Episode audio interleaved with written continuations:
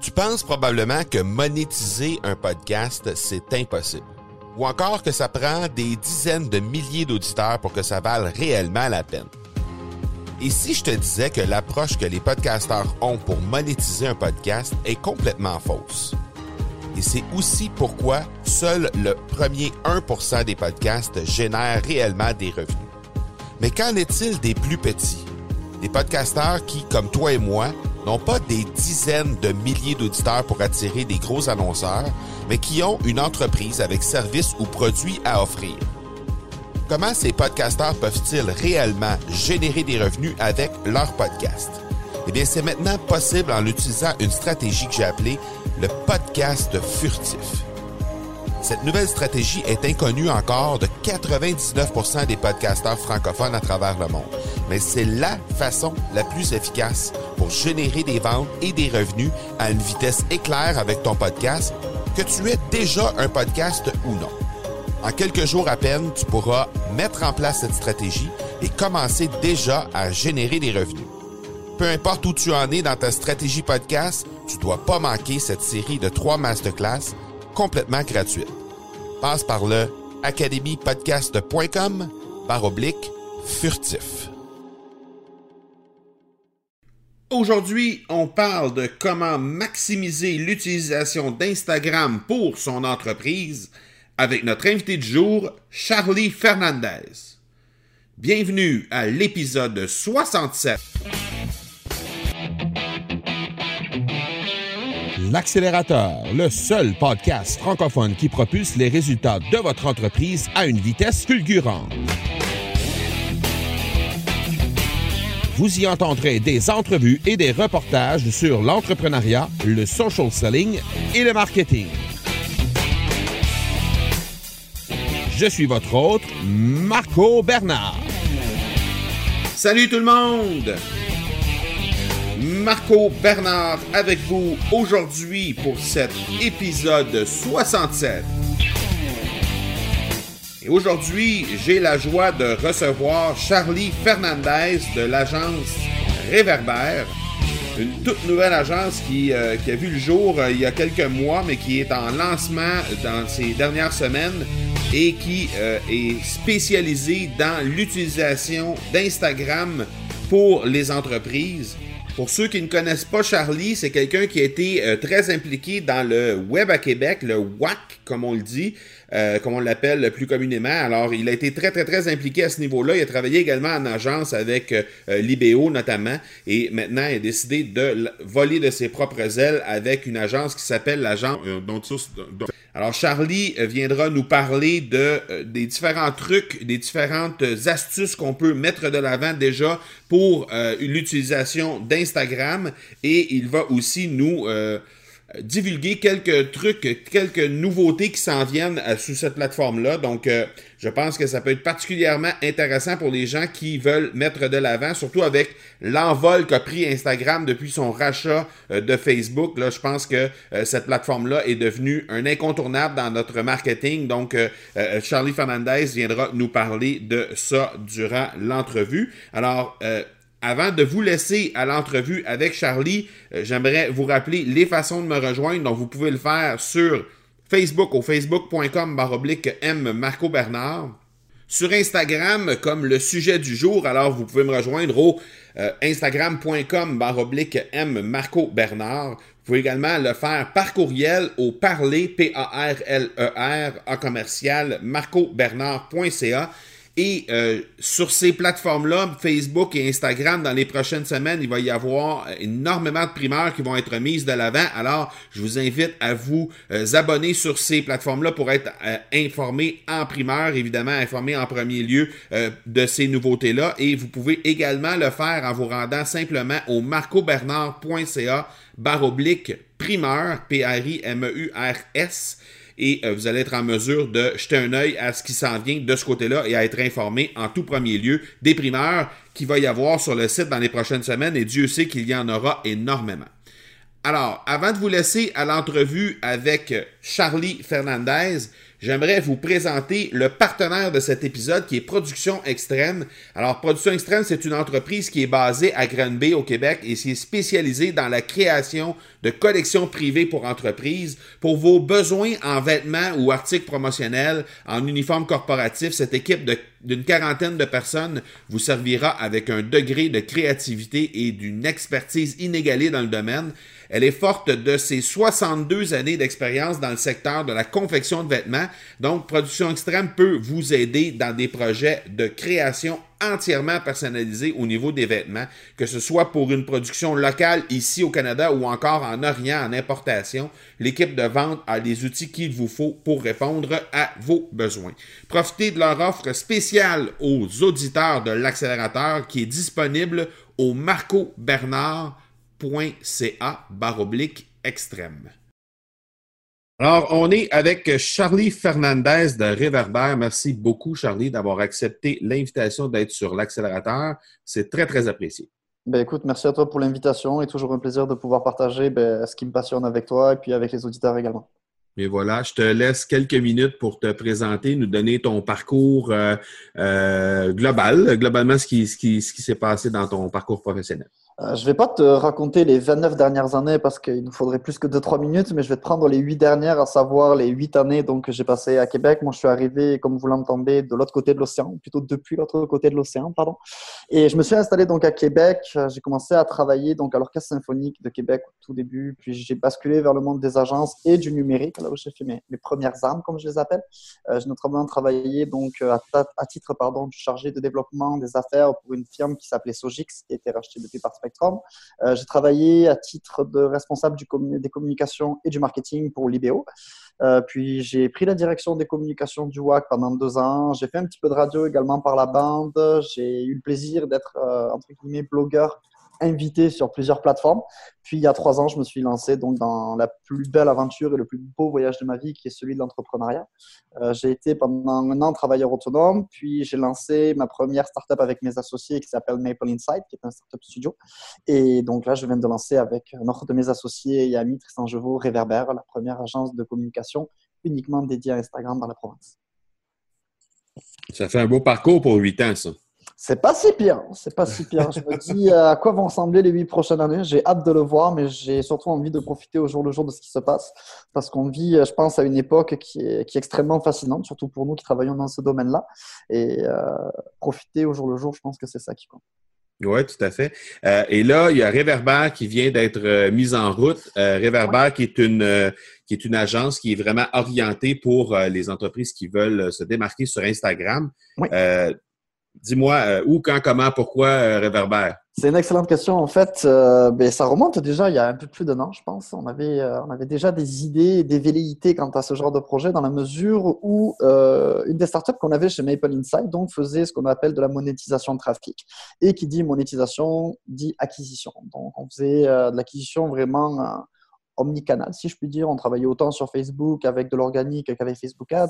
On travaillait avec Twitter, on travaillait avec LinkedIn, on travaillait bien entendu donc avec Instagram, YouTube, Reddit. Bref, on a vraiment testé un paquet de plateformes.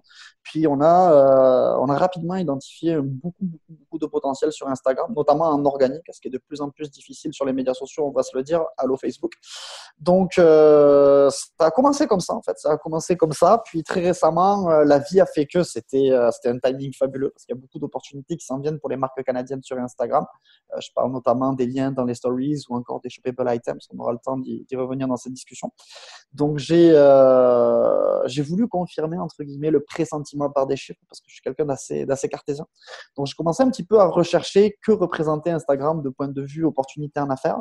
Et je me suis rendu compte que euh, les chiffres étaient au rendez-vous puisque, je veux dire, très récemment, on parle du printemps dernier, Forbes a réalisé une étude dont la conclusion était qu'Instagram est la plateforme la plus propice pour créer un lien, un engagement, une interaction, une discussion entre une marque et ses clientèles. On parle de clientèle actuelle ou de clientèle future. Euh, j'ai regardé également, parce que moi je m'intéresse beaucoup à tout ce qui s'appelle donc le, commerce électronique. Euh, j'ai découvert également, ça c'est plus une étude donc, de, Shopify qui date, euh, qui date d'il y a une couple de mois également, qu'Instagram était extrêmement profitable en situation de e-commerce, puisque des usagers d'Instagram, lorsqu'ils ont un panier d'achat moyen en ligne. Ce panier d'achat est aux alentours de 65 dollars USD, ce qui fait 73 dollars canadiens à peu près. Ce qui en fait d'ailleurs le deuxième réseau social le plus prolifique, si je puis dire, devant Facebook, avec un panier d'achat, je crois, moyen de 55 dollars canadiens. Et derrière Polyvore à 67 et 25. Polyvore qui est une sorte de marketplace en fait euh, pour le prêt-à-porter, pour les créateurs. Donc c'est ces chiffres-là qui nous ont beaucoup donné le goût de, lancer Reverber. Euh, c'était assez embryonnaire comme projet au début. Nous, avec mon associé, une mentalité qui est vraiment axée Donc on a commencé à regarder ça tranquillement, pas vite. Puis on s'est dit, on va essayer de proposer quelque chose de base, puis on va le faire évoluer avec le temps. Et pour le moment, ça évolue pas mal. Ça évolue pas mal dans la mesure où euh, on a réussi, je pense, à développer une offre de service qui peut s'adapter, euh, qui peut s'adapter à des, PME comme à des très grandes entreprises.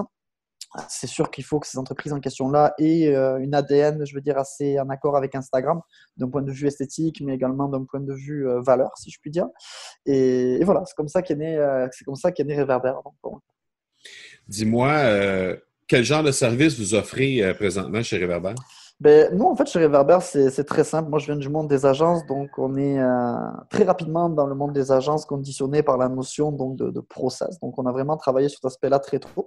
Euh, tous euh, les clients avec qui on travaille se voient offrir des, les premières collaborations, si je puis dire, les premières discussions, une analyse gratuite. Ce qu'il faut savoir, chez Reverber, on a une promesse qui est extrêmement axée sur le retour sur investissement et sur les performances, puisqu'on garantit déjà des résultats probants à très court terme. On parle de 3 à 4 semaines après le début de l'opération de la stratégie.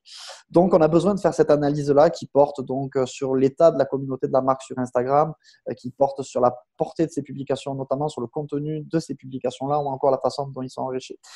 Et à partir de cette, euh, de cette analyse préliminaire-là, qui est gratuite et sans engagement, on définit s'il y a matière à collaborer avec la marque en question. C'est possible qu'il n'y ait pas matière à le faire dans le sens où la marque est pas prête ou pas adaptée à cette plateforme ou que nous, on n'ait pas de valeur ajoutée à apporter. Ça arrive bien entendu. À partir de là, généralement, c'est un processus qui est assez euh, qui est différent pour chacune, mais assez linéaire dans le sens où le blueprint est le même pour toutes les campagnes, si je puis dire, ou pour toutes les marques. Ensuite, c'est l'application qui change. Donc, ça passe par de la stratégie. Euh, la façon dont on travaille la stratégie chez Reverber, c'est très simple. C'est une stratégie qui est divisée en trois étapes. On travaille tout d'abord sur la stratégie d'affaires. Donc, on parle notamment des personas de clientèle, de fixer des objectifs à atteindre, ou encore de l'intégration d'Instagram donc dans le processus d'achat et donc le processus de vente, bien entendu, euh, vice-versa. Ensuite, on a tout ce qui s'appelle la stratégie de contenu, où là, on parle plus donc de ligne éditoriale, de fréquence de publication, des thématiques qu'on va vouloir aborder, des hashtags auxquels on va associer cette thématique-là puis ensuite la stratégie d'interaction. Et je pense que cette stratégie d'interaction, c'est vraiment ce qui nous différencie euh, euh, des agences de communication, des agences de publicité plus traditionnelles, si je puis dire, pas traditionnelles dans le sens où on fait du print et de l'affichage de la télé, de la radio, plus des agences qui sont un petit peu des généralistes, comme je les appelle, donc qui font du Facebook, du Twitter, bref, qui font pas mal de choses. Stratégie d'interaction-là, nous, euh, c'est quelque chose qui est arrivé, je dirais, quand on a commencé à faire nos premières preuves de concept, on s'est rendu compte que Instagram, la force du réseau social, quand on la compare par exemple à un Facebook, c'est que la plateforme, la façon dont elle est montée, nous permet d'aller interagir en tant que marque directement avec nos clients potentiels ou actuels. Contrairement à Facebook, on n'est pas dans l'entente d'une interaction pour pouvoir, entre guillemets, interagir ensuite avec la personne. Instagram, on peut le faire donc de manière très spontanée et directe, mais il faut bien entendu le prévoir. Donc ça, c'est pour la stratégie. Ensuite, il y a toute donc la partie donc direction artistique dont s'occupe mon, euh, mon associé, où là, on va vraiment justement adapter le, fameux blueprint, notamment en ce qui a trait à la stratégie de contenu au client, donc en son ADN. Ensuite, on a bien entendu la partie donc qui touche à la création de contenu. Quand on parle de création de contenu, donc photos, vidéos, de l'illustration, du etc. C'est également quelque chose qu'on propose. La gestion de communauté, évidemment. Puis pour tous nos clients, il n'y a aucun client qui échappe à ça. Euh, toute la partie analytique et reporting. Euh, en fonction des budgets, on offre deux types de solutions soit un reporting donc uniquement mensuel, euh, qui est un reporting à vocation itérative dans la mesure où les stratégies qu'on monte doivent évoluer. Et ce rapport analytique-là mensuel vient appuyer donc cette, cette philosophie-là, si je puis dire. Puis ensuite, on a vraiment le rapport mensuel plus le rapport hebdomadaire. Le rapport hebdomadaire, c'est plus pour des gens euh, qui veulent vraiment avoir un contrat très proche de leur campagne et de leur retour sur investissement où on cible donc une demi-douzaine d'indicateurs clés de performance et où on leur fait chaque semaine donc un petit, un petit débriefing de, de, ce qui se passe dans, dans, leur écosystème sur Instagram. Ça, c'est vraiment donc l'offre, si je puis dire, euh, très verticale, très, euh, blueprint, le pattern qu'on suit. On a deux offres de services ensuite, ou plutôt deux services distincts, qui est bien entendu la publicité, que ce soit de la publicité sur Instagram ou de la publicité en utilisant donc les datas qu'on a sur Instagram, donc un petit peu de, de retargeting. Puis on a, on a également tout ce qui se passe au niveau du marketing, euh, marketing d'influenceurs, où là on va travailler sur des clientèles locales ou même euh, nationales et internationales. Donc c'est pas mal ça qu'on offre aujourd'hui chez Reverber, euh, en plus donc des fameux résultats qui nous tiennent tant cœur. OK? On va pouvoir revenir tantôt sur les métriques à vérifier qu'on, quand on utilise Instagram, mais avant ça, j'aimerais te poser une question par rapport à, Instagram même. il, y a, sûrement des auditeurs qui nous écoutent présentement qui ont des entreprises et qui n'utilisent pas cette plateforme-là. Ils se posent la question comment, pourquoi on devrait utiliser euh, Instagram comme dans notre, dans notre, euh, euh, dans notre éventail d'actions marketing qu'on veut faire? Pourquoi on devrait utiliser cette plateforme-là plutôt qu'une autre? Le, déjà, le premier conseil que je vais leur donner, c'est vous ne devez pas l'utiliser, vous devez tout d'abord le considérer. Il ne faut pas utiliser un réseau social ou un outil parce que tout le monde l'utilise ou parce que vous voyez quelqu'un l'utiliser. C'est peut-être un outil qui ne correspond pas au marché auquel vous êtes, donc où votre clientèle ne sera pas dessus. C'est peut-être un outil où vous n'aurez pas les expertises nécessaires pour, briller parce qu'on s'entend. Euh, c'est un métier et vous n'aurez peut-être pas le temps non plus d'y être. Donc, le premier conseil que je donne aux gens, c'est de considérer la plateforme et de la comprendre avant de vouloir forcément l'installer et l'intégrer. Nous, euh, qu'est-ce qui, je pense, peut être intéressant pour une entreprise euh, Puis, j'aime pas trop faire de généralité, donc je vais rester un petit peu en surface pour pas rentrer dans des domaines très précis. Euh, la première chose que je trouve intéressante, hormis les statistiques que je vous donnais tantôt, donc à savoir le fait qu'Instagram, selon Forbes, soit la plateforme sociale la plus propice pour créer de l'engagement entre une marque et ses clientèles et la valeur donc d'un abonné d'Instagram en situation e-commerce. On parle de panier, de valeur moyenne d'un panier d'achat donc qui est de 65 dollars canadiens. Le gros avantage, moi, que je vois, je pourrais en citer deux ou trois. Le premier, c'est la croissance qu'on a eue sur euh, les deux dernières années en ce qui a trait aux usagers mensuels actifs de la plateforme on est passé de 350 millions en 2015 à 800 millions en 2017. Euh, c'est pas étranger au rachat d'Instagram par Facebook, j'imagine? Ça, ça, date parce que c'était, euh, je crois que c'était en 2012 le rachat, donc ça, ça commence à dater. Là, ce qu'il y a, c'est vraiment euh, Instagram est devenu un réseau social populaire, si je puis dire. C'est plus un réseau social de niche. Je pense que le fait qu'Instagram, ou plutôt que le que Snapchat se soit fait copier par Instagram et également peut-être jouer dans la chose. Donc, c'est quand même quelque chose d'énorme. Ils ont plus que doublé leur audience. Instagram, c'est un réseau social qui existe depuis 10 ans. Ils ont doublé, donc ils ont fait 450 euh, millions de nouveaux usagers en seulement deux ans.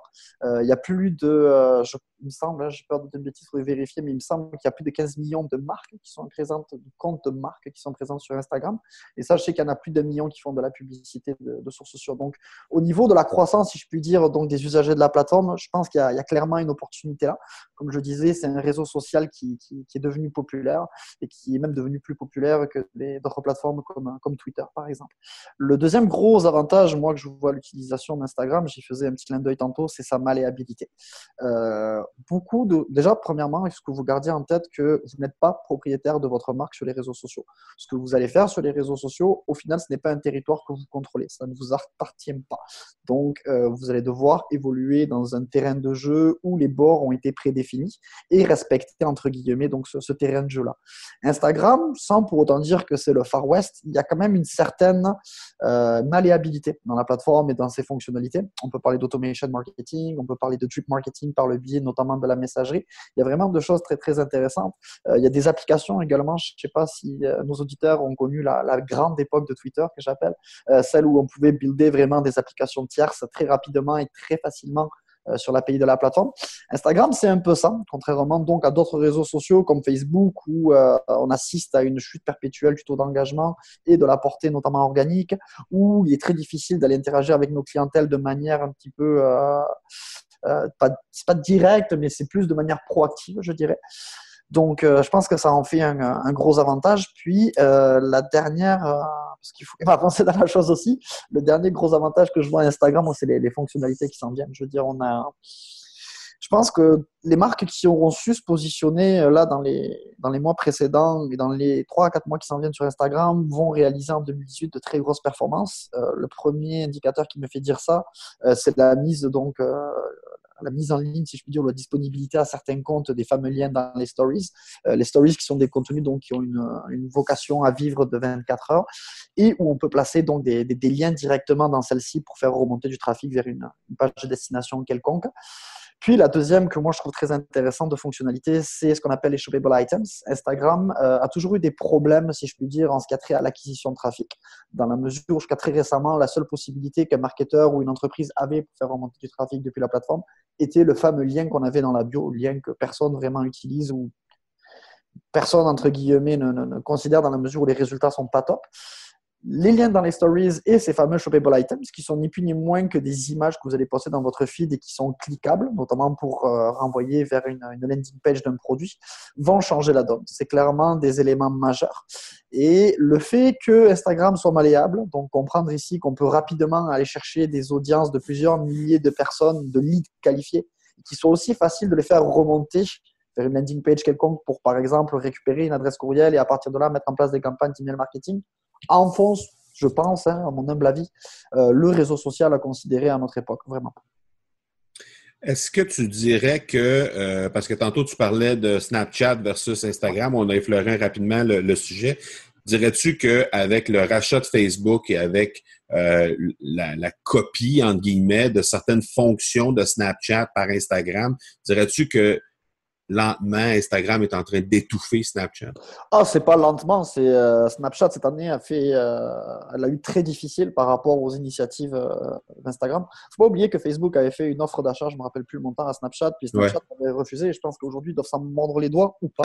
ont dû apprendre et puis développer des, des, expertises et des compétences très intéressantes, notamment au niveau de la reconnaissance faciale, de la réalité augmentée, etc. Mais Facebook a été extrêmement agressif dans la mesure où il a fait comprendre à Snapchat qu'il n'avait pas besoin de Snapchat pour avoir les audiences et les, euh, les, usagers de Snapchat. Ils se sont contentés, entre guillemets, de copier des fonctionnalités puis de les enrichir, puisque ce qu'on peut faire aujourd'hui avec euh, les stories sur Instagram, c'est fou. On peut faire des sondages, on peut mettre des liens, on le disait tantôt. On peut également se géolocaliser dans des endroits pour faire en sorte que le contenu de notre story apparaisse dans la story donc de, cette, de cet endroit géographique-là. Ils se sont pas contentés de copier la fonctionnalité, ils l'ont également améliorée.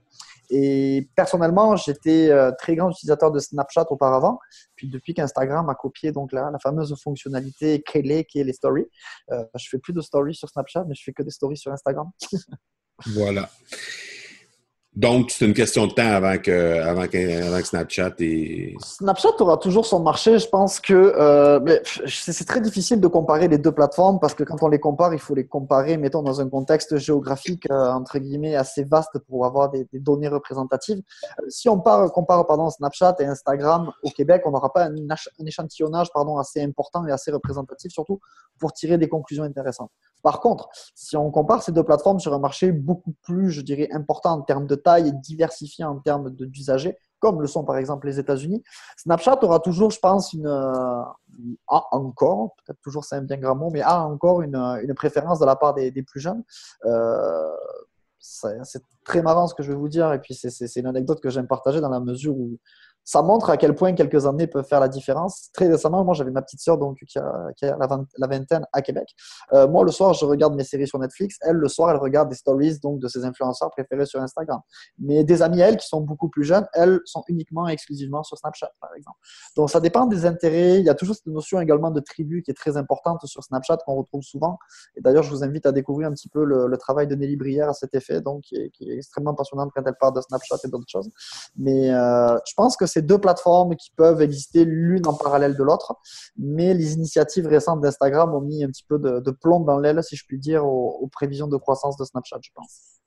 Est-ce que, à ta connaissance, euh, au niveau culturel, c'est la même chose du côté de l'Europe, euh, dans le sens où euh, l'utilisation est sensiblement la même là, de, ou l'autre de ces plateformes-là, selon la, selon la, l'âge des gens qui l'utilisent, l'âge des utilisateurs? Euh, c'est une question très intéressante. Je ne me risquerai pas y répondre parce que, pour être franc avec vous, en huit ans ici, je suis seulement rentré une fois en Europe, donc un petit peu. Je suis pas, je suis plus en contact maintenant avec le marché donc américain que le marché européen. Mais je pense qu'on peut observer certaines similitudes, je pense, dans les euh, dans les comportements et puis surtout au niveau démographique, en ce qui a trait donc au, euh, au qualificatif de l'audience. Je pense qu'on peut observer, oui, certaines certaines similitudes. On pourrait notamment faire une comparaison avec le Royaume-Uni, qui, qui, est un territoire anglophone, avec les États-Unis, ça pourrait être très intéressant. Euh, en France, moi, je vois mes amis qui sont quand même assez, les gens de mon âge, moi j'ai 29 ans, qui sont quand même assez présents sur Instagram.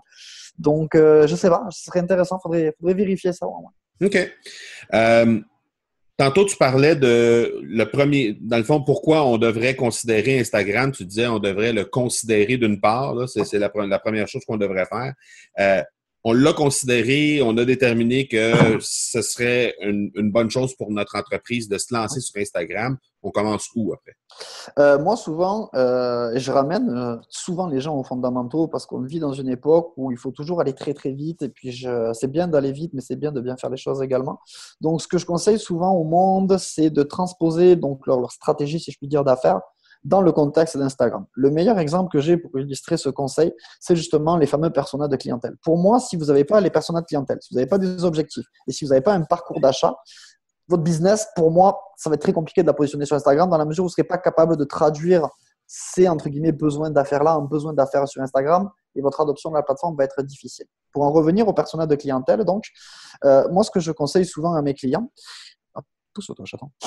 Ce que je mhm. conseille souvent à mes clients, c'est de prendre donc les personnages de clientèle qu'ils ont euh, traditionnels, si je puis dire, et de les adapter à Instagram par le biais des tendances, des métriques qu'on peut avoir sur Instagram. On peut parler par exemple euh, de nombre d'abonnés, on peut parler par exemple de thématiques de contenu qui leur sont chers, des hashtags qu'ils utilisent ou encore des usagers avec lesquels ils interagissent.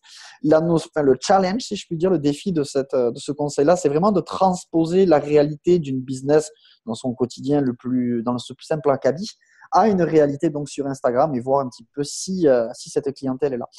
Une fois que ça s'est fait, et c'est vraiment, encore une fois, une, une pierre angulaire. J'en parlais notamment dans la conférence que je donnais au Web à Québec l'année dernière, qui s'appelle Large Growth Hacking sur Instagram, qui est disponible sur YouTube d'ailleurs. Je pourrais vous donner le lien si vous le, souhaitez. C'est ensuite donc d'insérer donc Instagram euh, dans un processus d'achat et un processus de vente. Ça dépend si on le regarde côté entreprise ou côté client. Dans la mesure où, euh, souvent j'entends, ouais, mais les réseaux sociaux, il n'y a pas de retour sur investissement. Wrong. Les réseaux sociaux n'ont pas un bon retour sur investissement dans ton cas pour deux raisons. Premièrement, tu n'as pas d'objectif, donc tu ne sais pas ce qu'il faut mesurer, et surtout tu ne sais pas quoi mesurer, savoir si c'est bon ou pas bon. Puis surtout, tu penses qu'un réseau social va autant jouer au niveau de la notoriété qu'au positionnement de la marque, euh, qu'au niveau de l'aspect lead nutrition, que l'aspect vente, que l'aspect fidélisation. Je pense qu'au bout d'un moment, il faut savoir, entre guillemets, être réaliste, il faut savoir placer ces, pièces sur la bonne place de l'échiquier et se dire, bon, ben, cette plateforme-là, pour moi, ça va être une plateforme qui, par exemple, va me permettre de vendre. Ou cette plateforme-là, par exemple, pour moi, dans, le cas de ma business, ça va me permettre de faire de la fidélisation de clientèle-là. Et une fois que vous aurez structuré donc ce que j'appelle la machinerie de vente, donc savoir c'est quoi la place de chacun de vos outils dans votre processus de vente ou encore une fois d'achat, Là, vous allez être capable d'avoir vraiment une stratégie qui va avoir du sens. Après, ce qui est très important, c'est tout l'aspect stratégie de compte. J'en parlais tantôt. Euh, il y a bien, bien, bien, bien, bien trop de marques encore aujourd'hui qui sont incapables de travailler avec un calendrier éditorial et de dire bon, ben voilà, nous, ça, c'est les thématiques de notre ligne éditoriale. On publie à telle fréquence. Ça, c'est les hashtags sur lesquels on travaille, par exemple. Puis, et ça, c'est, mettons, les campagnes publicitaires qu'on monte en parallèle pour faire je sais pas moi, de l'acquisition de trafic par rapport à un certain objectif. Une fois que vous allez avoir couvert ces deux terrains-là, je pense que vous aurez une fondation solide. Je pense que vous aurez une fondation solide. C'est le BABA pour être sur Instagram et surtout être efficace sur Instagram aujourd'hui. Puis c'est surtout le BABA pour, encore une fois, mesurer le retour sur investissement de vos actions tu parles de mesures, tu parles de, de, trucs qu'on doit surveiller. Euh, ce serait quoi les métriques qu'on doit euh, vraiment, euh, auxquelles on doit vraiment faire attention pour mesurer un peu, observer la croissance de notre utilisation de cette plateforme-là? La seule métrique que les entrepreneurs doivent garder en tête, c'est les ventes. C'est les ventes. Mais le problème, c'est que c'est la dernière métrique que vous allez regarder dans la mesure où comme dans toute, toute chose, si je puis dire, sur cette planète, il y a un cycle. Donc, les premières métriques que vous allez regarder, c'est des métriques qui sont liées, encore une fois, à celles qui sont en amont dans votre processus d'achat ou de vente. Donc, on parle notamment de la notoriété. Donc, quels sont des indicateurs clés de performance de notoriété sur Instagram? On peut parler, bien entendu, du nombre d'abonnés. C'est quelque chose qui est, je pense, à prendre avec des pincettes, dans la mesure où, dans les dernières années, il y a eu une certaine euh, recrudescence de c'est pas des faux comptes, c'est pas des bots parce que les gens appellent ça des bots et c'est pas des bots, c'est juste des usagers inactifs qui vous suivent parce que ces usagers-là ont engagé entre guillemets avec une application, étant en contact avec une application et cette application-là maintenant a les accès entre guillemets à leur compte pour suivre votre compte ou quoi que ce soit. Donc on se retrouve avec des marques qui ont 10 000 abonnés mais qui ont un taux d'engagement proche de 1% ou parfois 0,5%, ce qui est très mauvais. Ce qui m'amène donc à mon deuxième indicateur clé de performance, qui est donc le fameux taux d'engagement. Savoir combien d'interactions vous avez eues par rapport à votre nombre total d'abonnés et savoir si votre contenu est bon. Euh, c'est un indicateur clé de performance qui est très intéressant pour votre marque, mais c'est également un indicateur clé de performance qui est très intéressant quand on compare Instagram à d'autres médias sociaux, notamment Facebook.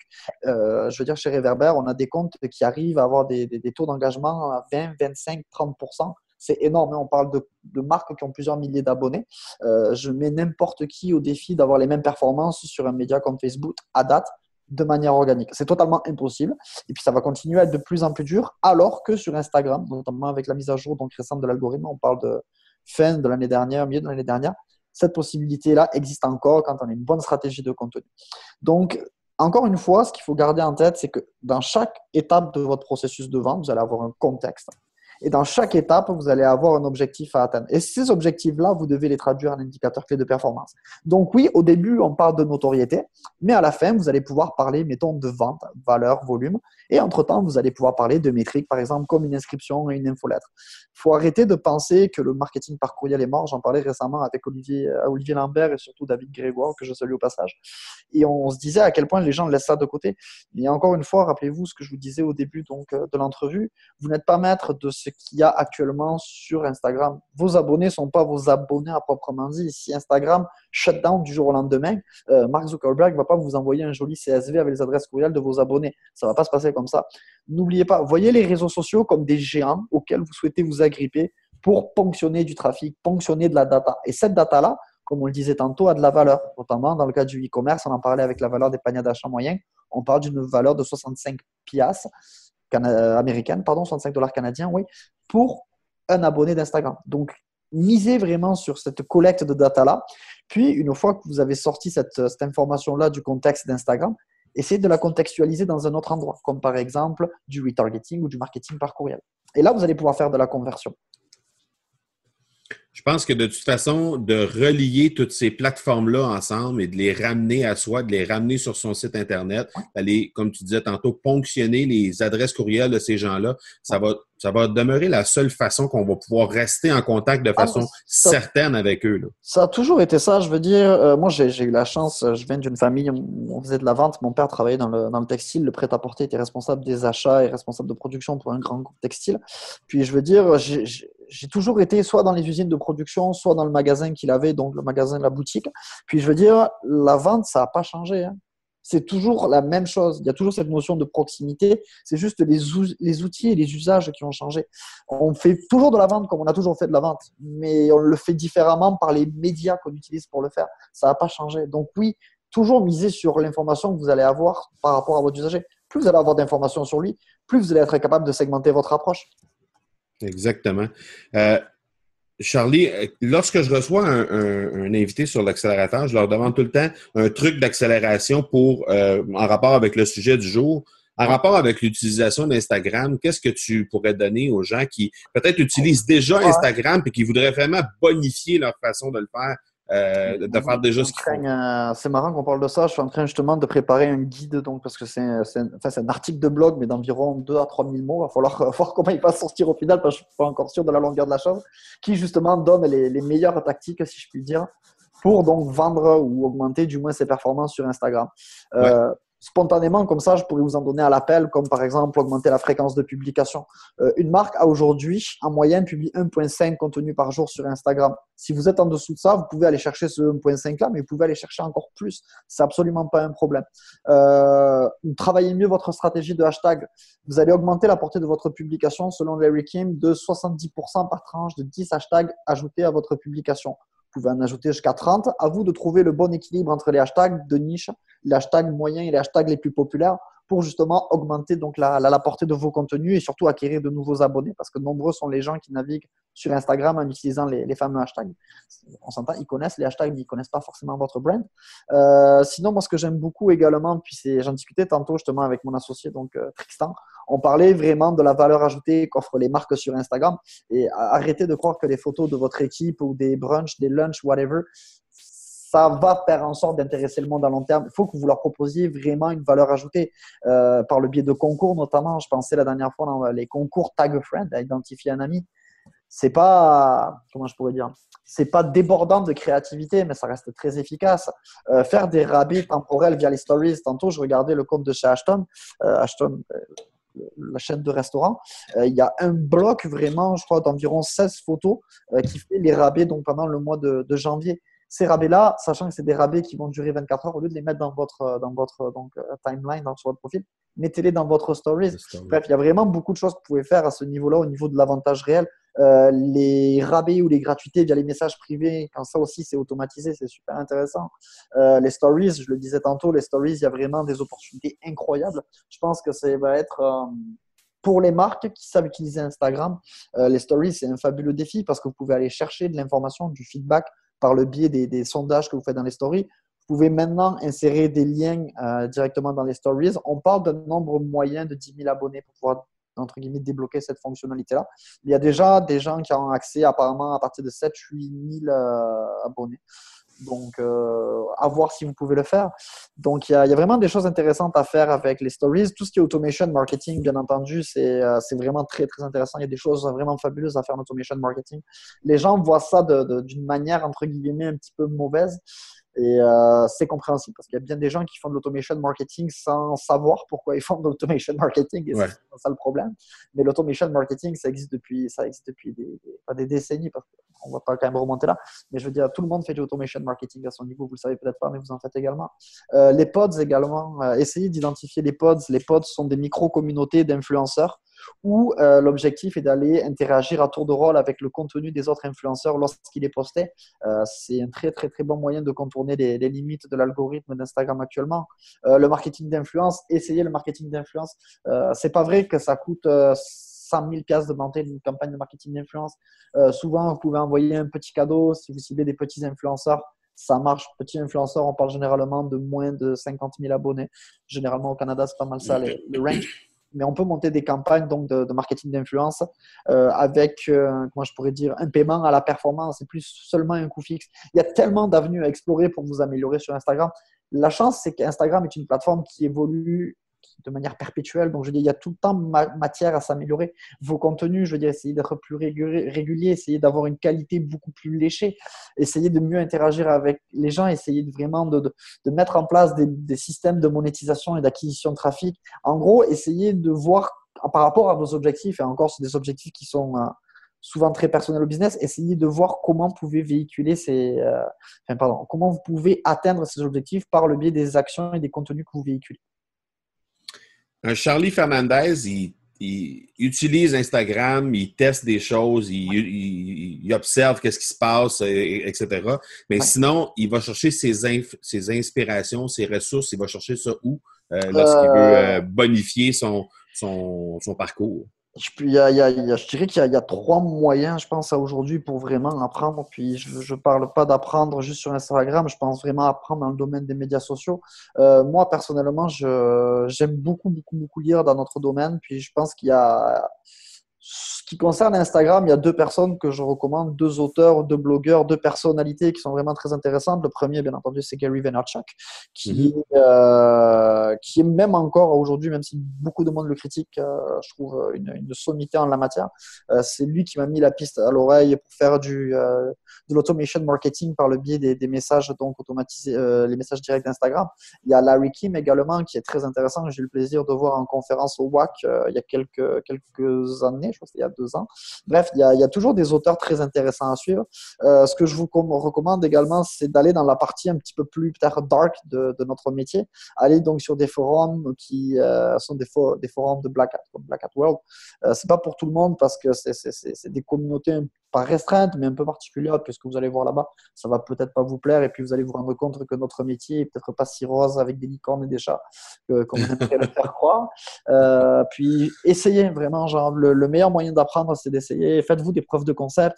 Euh, très récemment, je donnais une conférence donc euh, organisée en partenariat avec l'entreprise Novatize à Québec, et justement l'objectif de cette conférence, c'était un petit peu de s'adresser à des e-commerçants, donc des gens qui ont des magasins en ligne. Et le conseil que je donnais à ces gens-là, c'était oubliez les gros plans marketing de 30, 40, 50, 60 pages. Premièrement, ça sert à rien personne n'est lit, puis c'est chiant à écrire, ça on va se le dire. Mais essayez juste de monter des petites équipes agiles, débloquer des 10, 15 000 piastres, même 150 piastres de budget, parfois 150 piastres peuvent en générer des milliers. Et essayez de faire des preuves de concept, essayez de checker par le biais de petites expériences qu'est-ce qui pourrait marcher par votre business. Essayez d'être agile dans votre, dans votre façon de penser, puis essayez d'être agile dans votre, dans votre façon d'agir. Very good. On est rendu à la, la, question. Les questions éclairent la pédale au fond. C'est des questions que je trouve euh, à, partir de ce qu'on a discuté ensemble ou à partir de ton parcours professionnel. Donc, euh, la première, c'est un peu un wrap-up de ce qu'on vient de discuter euh, euh, tout au long de cette entrevue-là. selon toi, prends un guess. Quelles seront les prochaines fonctions sur Instagram? Ben, je peux vous dire ben, que bon, euh, qui vont arriver au Canada, ben, je pense qu'il va y avoir la démocratisation des liens dans les stories. Ça, c'est un fait. Les shoppable items, ça, ça en est un autre. Je mettrai un petit billet également euh, en ce qui a trait à la fonction native de repost. Donc, une sorte de retweet, de partage, mais sur Instagram. Ça, je pense que c'est quelque chose qui va s'en aller euh, très, enfin, qui va s'en venir, pardon, très, très vite. Je pense qu'Instagram va aussi travailler beaucoup sur toute la notion de, de réalité augmentée par le biais de ses contenus, notamment les stories. Encore une fois, les stories, je pense que ça va être vraiment le, gros moteur des, prochaines innovations d'Instagram. Euh, ça, puis peut-être aussi des, applications tierces comme Boomerang, par exemple, ou Hyperlapse, qui sont des applications tierces buildées en fonction d'Instagram. Je pense qu'on va, on va s'en aller vers là. Puis euh, Instagram a compris, puis c'est tout à fait légitime, je veux dire, que elle ne pouvait pas se contenter d'apporter du fame et du shine aux marques. Il fallait vraiment avoir une notion de retour sur investissement puis de conversion. Encore une fois, on peut parler de conversion initiale comme des inscriptions, de la collecte de data ou de la conversion finale, donc de la vente. Et je pense qu'Instagram va continuer à travailler cette, cette philosophie-là tout en gardant ce petit côté, entre guillemets, euh, euh, si joli et si esthétique qui plaît tant à ses utilisateurs. Voilà. OK. Euh, deuxième question. tu as parlé tantôt de que tu avais participé, tu avais, été comme blogueur invité sur plein de plateformes. Plein Deux volets à la question. La première, excuse-moi? Je dis plein de plateformes, c'est bien grand mot, mais sur quelques-unes, oui. Sur quelques-unes, bon, voilà. D'ailleurs, euh, j'ai un petit conseil à vous donner. Désolé, je t'interromps. Euh, il y a vraiment deux choses que je trouve intéressantes à ce sujet-là. Puis moi, c'est quand, quand je me suis lancé en entrepreneuriat, donc travailleur autonome, euh, c'est quelque chose qui m'a frappé pour vous, essayez de regarder s'il y a une niche, par exemple, sur Medium, la plateforme donc, de social blogging, entre guillemets, ou encore directement via la fonction donc, publisher de LinkedIn qui permet de publier des articles, donc de, longs articles sur LinkedIn. C'est un très, très bon moyen, notamment si vous travaillez donc, en, en, B2C, donc notamment pour LinkedIn, de faire de, l'acquisition de leads. Vraiment, c'est des super bons contenus dans la mesure où vous n'allez pas partir une audience from scratch comme vous le feriez depuis un blog. Mettons, vous allez monter sur WordPress. Vous partez déjà d'un écosystème où il y a déjà des usagers dans celui-ci. Et donc, encore une fois, toujours dans cette logique d'aller chercher du trafic d'un grand pour vous l'approprier, c'est une très bonne stratégie. Pardon, excuse-moi, je t'ai interrompu. non, mais c'est un peu connexe à ce que tu viens de dire. C'est-à-dire que euh, ma question, c'était, il y a deux parties à ma question. La première, c'est qu'est-ce que ça t'a apporté de faire du guest blogging?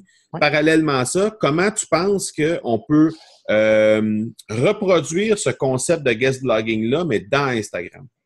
Ben, le... Qu'est-ce que moi ça m'a apporté le guest blogging C'est avant tout un plaisir personnel dans la mesure où moi je suis quelqu'un qui aime écrire, j'aime écrire pour parler de mon métier, mais euh, j'ai un projet beaucoup plus personnel puis qui touche absolument pas ce que je fais au niveau affaires, qui est en fait un recueil de nouvelles. C'est la première fois que j'en parle dans une dans une émission publique, donc c'est une grande, c'est une grande nouvelle. Ça, sera probablement jamais publié parce que c'est quelque chose, encore une fois, de, très personnel, de très intime. Mais j'aime écrire et puis euh, le fait de pouvoir justement euh, faire du guest blogging, ça m'a permis de, de, faire ma passion pour l'écriture, vraiment. Puis ça m'a permis surtout d'avoir euh, des échanges avec des gens qui me challengeaient sur ma façon de penser et puis qui m'ont apporté vraiment des éléments de réflexion que j'aurais peut-être pas eu lors de discussions, mettons, avec mes cercles d'amis dans la mesure où on a souvent tendance à côtoyer ceux avec qui on partage des idées. Donc ça m'a appris, enfin ça m'a apporté énormément, mais d'un point de vue plus business, si je puis dire. Il y a tout l'aspect SEO qui est très intéressant en termes de guest blogging, bien entendu. Le fait d'avoir des liens en do-follow qui partent d'un site, par exemple, euh, un grand média versus le blog de votre entreprise, par exemple, prenons les affaires, un blog au hasard, euh, vers votre entreprise, ça peut être super intéressant, bien entendu. Mhm. Euh, ça vous permet également de vous positionner auprès d'un auditoire qui n'est pas le vôtre. Et encore une fois, euh, un challenge assez majeur, si je puis dire. Donc, il y a, une multitude d'avantages qu'on peut trouver dans le guest blogging. Mais encore une fois, moi, d'un point de vue personnel, c'était euh, vraiment justement personnel. C'est justement ça. C'était vraiment un plaisir personnel. Ensuite, la deuxième partie de la question, c'était comment on pouvait donc repenser ce genre de modèle de guest blogging là sur Instagram. il y a plusieurs façons de le faire. Moi, le, le modèle que je retiens puis que j'aime beaucoup, et il y a plusieurs marques qui le font, notamment dans le cadre de campagnes avec des influenceurs, ce qu'on appelle des Instagram takeover. Donc, quand des célébrités prennent pendant une semaine le contrôle donc du compte Instagram de la marque. Ça se fait beaucoup dans le domaine donc, du prêt-à-porter, des produits de beauté, de la bijouterie. De toute façon, si vous avez une entreprise qui véhicule de l'émotion ou qui propose quelque chose de beau, vous devez être sur Instagram. Ça, c'est un fait. Donc, ces marques, forcément, ont des prédispositions pour le faire. Et quand elles se retrouvent, mettons, euh, je sais pas moi, dans l'Instagram de Kelly Jenner, par exemple, je dis n'importe quoi, ça va avoir des grosses, grosses, grosses retombées pour eux. Donc, c'est une sorte de, de de, guest blogging. Sinon, il y a bien sûr les stories, vraiment monter des, stories avec des produits que votre marque, entre guillemets, aime. Parce que même en tant que marque, on aime d'autres marques qui ne sont pas forcément concurrentes, on va se le dire, mais qui sont des marques complémentaires à celles-ci. Euh, je pense que c'est des, choses qu'on peut, euh, qu'on peut envisager comme étant une traduction du, du guest blogging traditionnel. OK, excellent. Le mot de la fête revient, Charlie? Qu'est-ce qui s'en vient en 2018 pour Reverber? On est, on est en début d'année. là. Euh, c'est quoi le plan de match pour euh, les prochains mois? Euh, pour Reverber, ben, écoute, euh, ben, on, va voir, euh, on va voir ce que Reverber est très jeune. Encore, Reverber est, une entreprise, c'est un, bébé. Donc, on va voir comment Reverber va évoluer. J'espère que ça va rester ce pourquoi on a pensé Reverber, à savoir une entreprise qui peut aider des PME avec 5 employés ou des entreprises qui ont plus de 500 employés et justement les accompagner dans l'atteinte de leurs objectifs par le biais d'Instagram et encore une fois en se basant sur une philosophie très axé sur l'obtention de résultats, donc avec énormément de transparence et vraiment de, réactivité, d'agilité dans la prise de décision et les actions. Ça, je pense que c'est un premier volet. J'espère que je vais prendre beaucoup de plaisir et mon associé aussi euh, dans la collaboration qu'on a actuellement avec nos clients et puis les, clients qui, viendront dans les, dans les prochaines semaines. Donc, euh, pour, ouais, pour ce serait, ce serait pas mal ça. Euh, pour Maple Inside, on a une startup qui est en train de faire pas mal jaser en ce moment qui s'appelle Pix, qui est une startup dans le domaine donc, des, crypto-monnaies. Crypto-monnaie est un, mot bien large, on s'entend. Mais on fait donc ce qu'on appelle du crypto mining, on fait de la gestion de portefeuille basée sur les cryptos, ainsi que donc euh, de l'expertise conseil donc en ce qui a trait à la blockchain. Donc j'espère qu'on va qu'on va continuer à aider euh, tout le domaine de la crypto à être vulgarisé à Québec, au Canada et dans le monde.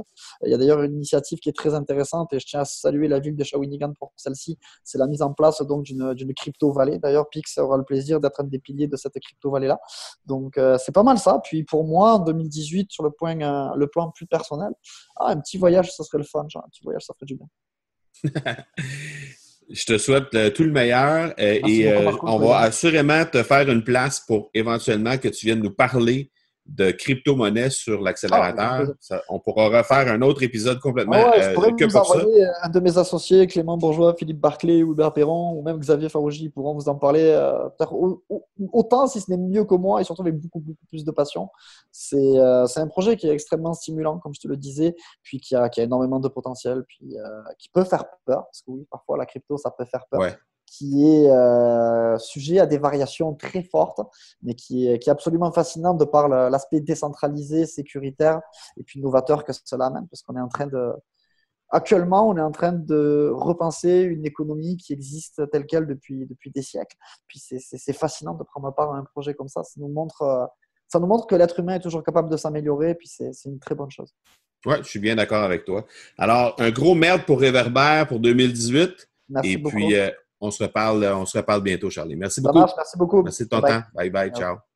Un gros, gros merci pour la générosité de Charlie Fernandez tout au long de cet épisode-là. Je pense que les gens qui ont écouté cet épisode vont définitivement avoir été chercher énormément de valeur et les trucs qu'il nous a mentionnés sont extrêmement intéressants. Je pense que vous êtes maintenant beaucoup mieux outillés pour ajouter Instagram dans votre arsenal marketing pour euh, faire démarquer votre entreprise avec Instagram. Et ne vous gênez surtout pas pour aller jeter un œil sur le, le site de l'agence Réverbère ou encore sur les différents euh, comptes de médias sociaux de cette agence-là. Je pense que vous allez euh, trouver énormément de valeur et euh, Charlie va continuer d'ajouter énormément de trucs et d'astuces pour l'utilisation de cette plateforme-là sur les différents comptes de médias sociaux de l'agence. Alors ne vous gênez surtout pas pour entrer en contact avec Charlie. Comme à l'habitude, je laisse les notes euh, je laisse les ressources, pardon, les liens et les ressources qui ont été mentionnés durant cet épisode-là dans les, dans les notes de l'épisode. Voilà donc qui termine cet épisode 67. Je vous rappelle en terminant de ne pas oublier de passer vers la page marcobernard.ca barre oblique primeur au pluriel, P-R-I-M-E-U-R-S, afin de demeurer informé des primeurs qui vont avoir lieu dans les prochaines semaines. Il y en aura énormément, alors ne vous gênez surtout pas pour passer sur cette page-là pour euh, euh, rester à jour avec les primeurs du site. N'oubliez pas également que vous pouvez me rejoindre sur Instagram au instagram.com baroblique M Marco Bernard ou encore sur Facebook au facebook.com baroblique M Marco Bernard. Voilà qui termine cet épisode 67. Je vous donne rendez-vous dans quelques jours pour l'épisode 68. D'ici là, soyez bons, soyez sages et je vous dis ciao